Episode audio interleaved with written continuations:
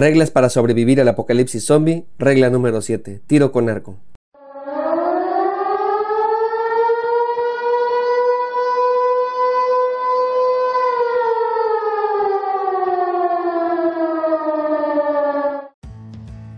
En un apocalipsis zombie el uso de un arma es muy importante, sin embargo, aprender a utilizar el arco es muy indispensable, porque a diferencia de las balas, podemos recuperar las flechas. Cuando yo estaba en la primaria, un amigo llamado Ulises me invitó a jugar a su casa y para aprovechar el tiempo me dijo que me podía quedar a dormir. Esa tarde, al sonar el timbre de salida a las 12.30, me fui con Ulises y su mamá a su casa. Ese día me la pasé fantástico. Vimos las primeras dos películas de Robocop, jugamos Nintendo, comimos pizza y lo mejor, su hermano mayor nos enseñó a tirar con el arco. Nos sentíamos Robin Hood o Guillermo Tell. En mi vida había usado esas cosas.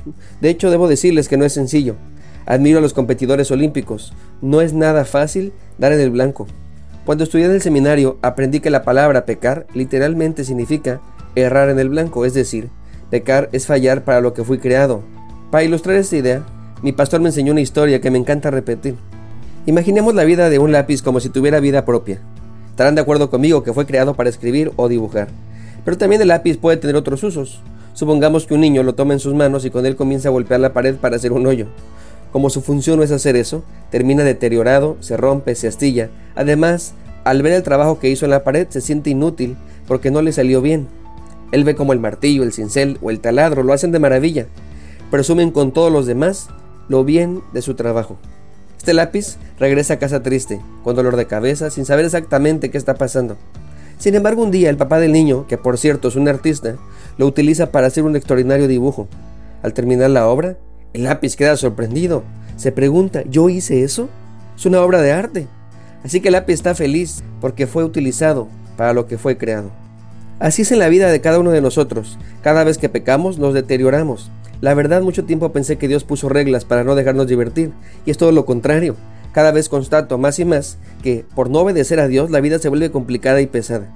Ese día me la pasé feliz con mi amigo Ulises, pero al final fue tal vez uno de los peores días de mi vida, por lo menos está en el top 5. Mientras yo me divertía, mi mamá vivió las horas más horrendas. Yo no le avisé que me iba a ir con mi amigo, no le pedí permiso. Apliqué la de, más vale pedir perdón que pedir permiso. Mi madre estaba angustiada. Pensó que alguien me había secuestrado. La mamá de Ulises sí me había preguntado si había pedido permiso, pero yo mentí diciendo que sí. Mi mamá me encontró hasta en la noche.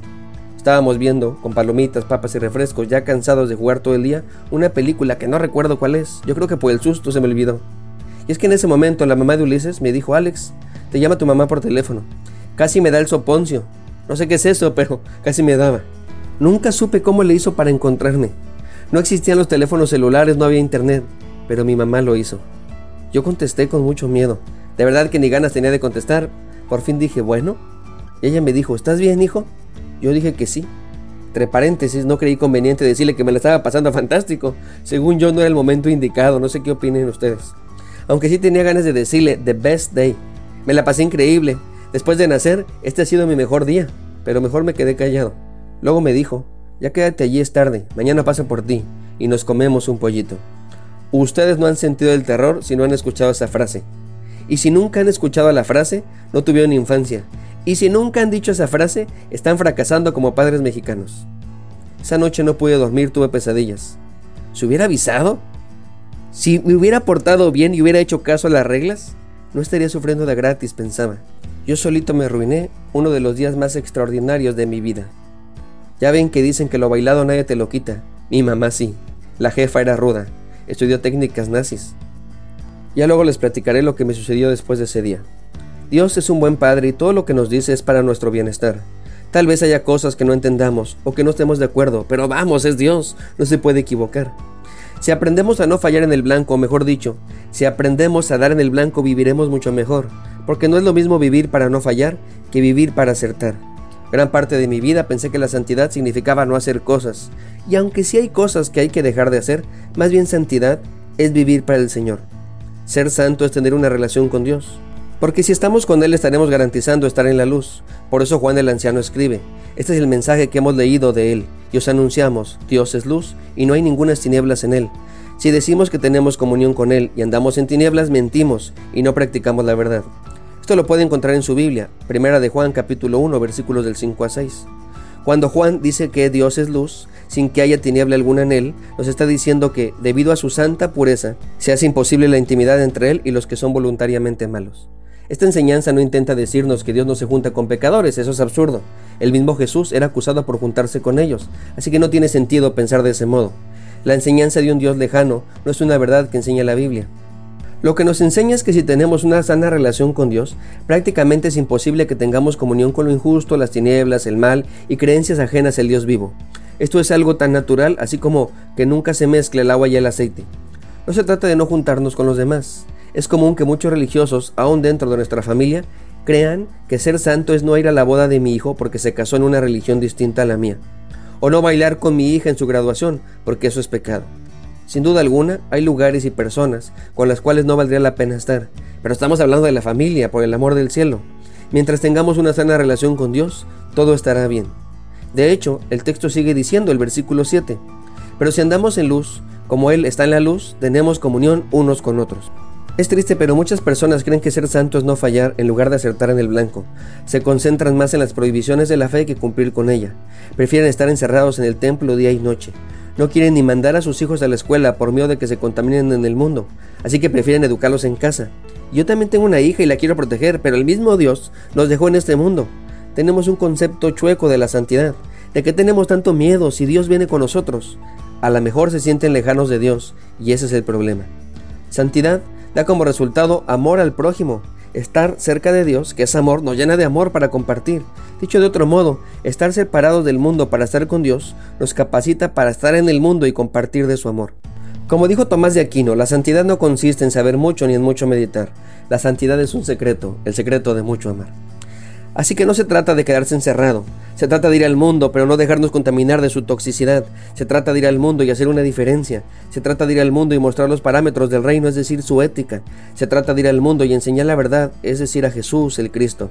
Se trata de ir al mundo y amarnos, de manera práctica, con hechos y palabras que se nos note. Se trata de ir al mundo y amarlos, de manera práctica, con hechos y palabras que se nos note. Ser santo no es algo que logremos nosotros. La santidad es una gracia de Dios. El mismo pasaje sigue diciendo esto. Y la sangre de Jesucristo, su Hijo, nos limpia de todo pecado. La gracia se trata completamente de Jesús. Somos salvos por Él. No es una creencia, es una realidad. No es una simple doctrina, es una persona, Dios mismo. No es algo que se escucha solamente lindo. Es el poder de Dios obrando a través de su Hijo Jesucristo en cada uno de nosotros. En cuanto creemos en Jesús, somos santos delante de Dios. La gracia no es algo mágico ni un término religioso, no es algo que podamos alcanzar con nuestras fuerzas, es algo que sucede, por eso se le llama gracia, no la ganas ni la obtienes por mérito alguno, simplemente la recibes. Entender esto es comprender que no podemos enorgullecernos por ser santos. Si lo logramos, es por la sangre de Cristo, que fue derramada en el madero para pagar nuestros pecados. Si soy santo es porque Cristo quitó todas esas flechas que no dieron en el blanco. Y no solo eso, Él nos ayuda a que cada flecha que tiramos sea cada vez más y más certera. Por esa razón, ser santos no significa no fallar, sino levantarse una y otra vez confiados en esa gracia. Por eso sigue diciendo Juan, si decimos que no tenemos pecado, nos engañamos a nosotros mismos, y la verdad no está en nosotros. Si confesamos nuestros pecados, Él es fiel y justo para perdonar nuestros pecados y limpiarnos de toda maldad. La santidad no es algo automático ni instantáneo. Es un proceso que se lleva a cabo en nosotros, como ya explicamos por la gracia de Dios. Esto no quiere decir que estamos exentos de responsabilidad, sino que no podemos lograrlo sin la ayuda de Dios. Mientras estemos en este mundo, tendremos caídas. Muchas veces fallaremos nuevamente en el blanco, pero no tenemos que sentirnos condenados. La condenación es una herramienta predilecta de varios de nuestros familiares. Les encanta decirnos lo malo que somos, les encanta puntualizar nuestras fallas, y cuando tienen la oportunidad se lo cuentan a todo mundo. Ahí va el que se dice ser cristiano. ¿Para eso vas a la iglesia? Sabía que son hipócritas. Ser santo es reconocer nuestras fallas y pedirle perdón a Dios. Ser santo es aprender de nuestros errores, es crecer y no seguir siendo siempre niños espirituales. Ser santo es hacer todo lo posible por no fallar y si fallamos aceptar el perdón de Dios en Cristo Jesús. Si aprendemos esto, podremos vivir más tranquilos y tener una mejor calidad de vida en la familia, porque viviremos libres del miedo a fallar, y no solo a Dios, sino a los demás, y perderemos el miedo a estar solos, porque nos sentiremos cerca del Señor.